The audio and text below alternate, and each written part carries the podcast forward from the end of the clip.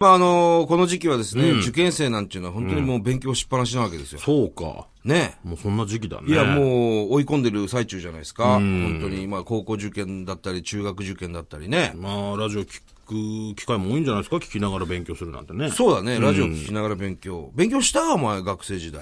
しないよね。あんましないですね。ああ、そう。はい。俺はめっちゃしたけどね。お前はものすごいバカだ ったからね。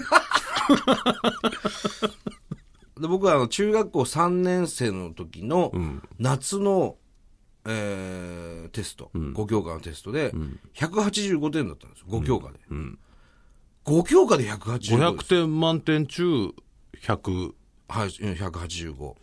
勉強別にしなくても取れるぐらいの点数ですね。100。 185点で、で、あの、進路指導、うん、なんか面接みたいなのがあって、いや、このままだと行く高校ないよと。うん。ね、どこどこしか行けないよみたいな。まあちょっとその、控えます けど、どこどこしかあ行そこ行け、あそこしか行けね行えけぞないよみたいな。もうもう遠いですわ。住んでるとこからえ、マジっすかつってそっからめっちゃ勉強して、1ヶ月半かなええ。280点まで上げたんですよ。100点、勉強して100点上げた。すごくないまあだからそれまでしてなかったんでしょ。してなかったんだよね。すればそのぐらいは取れる。取 れる。 300点までは取れないけど。 300点は取れない、うわ、取れないけど。そうっす285かなんか取って。そんなやつと同じ高校だったものがちょっと嫌ですけどね、小学校6年生の時から塾通ってますから、僕 は。小6の夏期講習おから。前塾行ったってなんかいたずらしてるだけだろそうそうそう。友達なとんねだっ。て親がかわいそうだよ、お 前それ。友達とシャーペンで手を、手に差し合いをす る。塾行った。必ず手が血だらけになって毎週帰ってくるっていうね。ホですわ。そういうことしてましたわ。うん高校生はもう2月入っ高校てすぐぐらいですかね。今まさにあと、ちょっと、そうです。本当に追い込みで。ねえはい。頑張ってくださ過いね去問題集なんかやってんじゃないですか。ドリルとかやってんのかね。ああ、いいでしょうね。クモンとかね。ねえ。もう今、今、クモやってないと思いますけ どね。やって、ええまあ、やってる人もいるのかなわかんな真いで剣すゼけど。ミとかね、ええやってやるってんじゃないですか。赤ペン先生に頼ってね。僕はやってましたよ、赤ペン先赤生。ペン先生。ええ赤ペン先生に採点してもらってたんでしょしてもらって赤ペン先生をやってたわけじゃないでしょ赤ペン先生はやってないです、中学から。 すごい字綺麗な、赤ペン先生。知らねえでやってるんだから当時はすごい嫌だったわけですよ、週2回行ってねねであの先生に直接教えてもらうんですけどその先生が一気に超臭くて、テンション下がりますね。すげえ下がるわけもう教えられてても内容全然入ってこないでしょ、それ。そうそうそうもうドブの匂いがする先生口。ドブ食ってんじゃねえかっていう。ドブに直接口つけて飲んでんじゃないかっていうぐらいの うわ、もうやだ、最悪だ よ。しかもそんなの女性なんですよええなんでそんなことになってんのいや知らねえよでその先生のいる机だけちょっとひ生徒あんまいなくて空いててうんでちょっと遅れていくとそこしか空いてねえんだよまあね。うん。で、そこに座んなくちゃいけなくて。もうくせえドブの匂いがする。ドブのやつ、 ドブのやつにいろいろ指導を受けてまし聞いてないのドブ飲んでんですかとか た。。っていうか、お前。飲んでるわけねえ俺し。だからそういうのが嫌だから俺赤ペン先生にしたんだあ、そうなんだ。よ。うん。嫌じゃんだって、先生がドブの匂いしいて。や、別にその人だけだったけどね。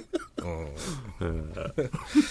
さてさて、まあ勉強しながらね、聞いてる方もいらっしゃると思いますが、えー一つですね、これなんかね、変なニュースがあるんですよね。何ですかえーこれあの新聞記事にね、毎日新聞にの、ウェブサイトかな、に出てた記事なんですけれども、はい福島県からですね、えー引っ越しした、えー中学校3年生がですね、えー父親は、えー福島で残って働き、えー都内では母親としか同居していないということから、東京都の教育委員会が、都立高校の受験を認めなかったと。で、入試、えー要項ではですね、都外から、えー都立高校を受験するには、入学日までに両親揃って都内に住むことを条件としているからである。あ、そういう条件があるんだ。で、まあ、その報道を受けてですね、東京都の教育委員会はいきなり方向を転換しまして、えー身元引受人が都内にいれば受験を認めると言い出したと。うん。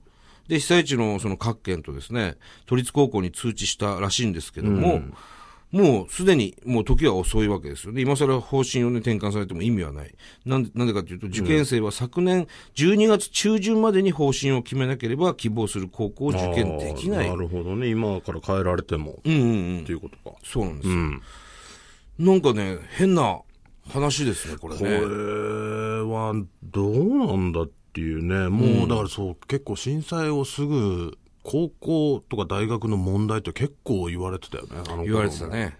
で4月から、その、入学、新入学、うん、そう準備が整わない、できないっていうので、しばらくで学校に行けなかった子うん供たち取もりそう消しとかもあったとかいう、そうなんだよね。これも配慮はするべきですよね、そうういう、ん。早めに、事情が事情なんですかそうらなんですよ。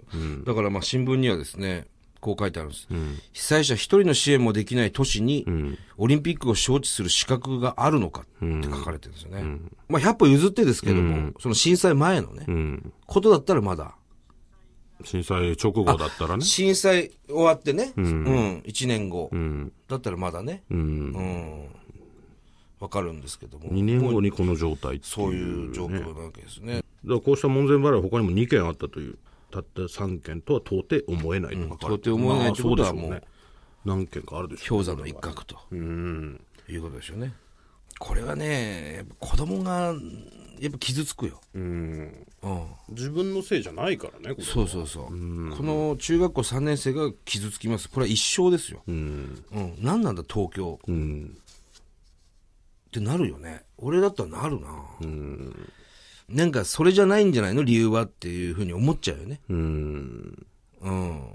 そういう差別した目で見てんじゃねえのみたいなふうにも感じちゃうよね、こういうのがあるとね。こういう記事を見ちゃうと、うんもしくはそっちの理由だったんじゃないのとかねう。ん。思わない人、少ないですよ。うん。これはちょっと皆さんの意見も聞いてみたいですね。そうだね。なんか、同じ東北の人間がね、こうされてるっていうのは、ちょっと僕は残念でなりませんけどうね。ん。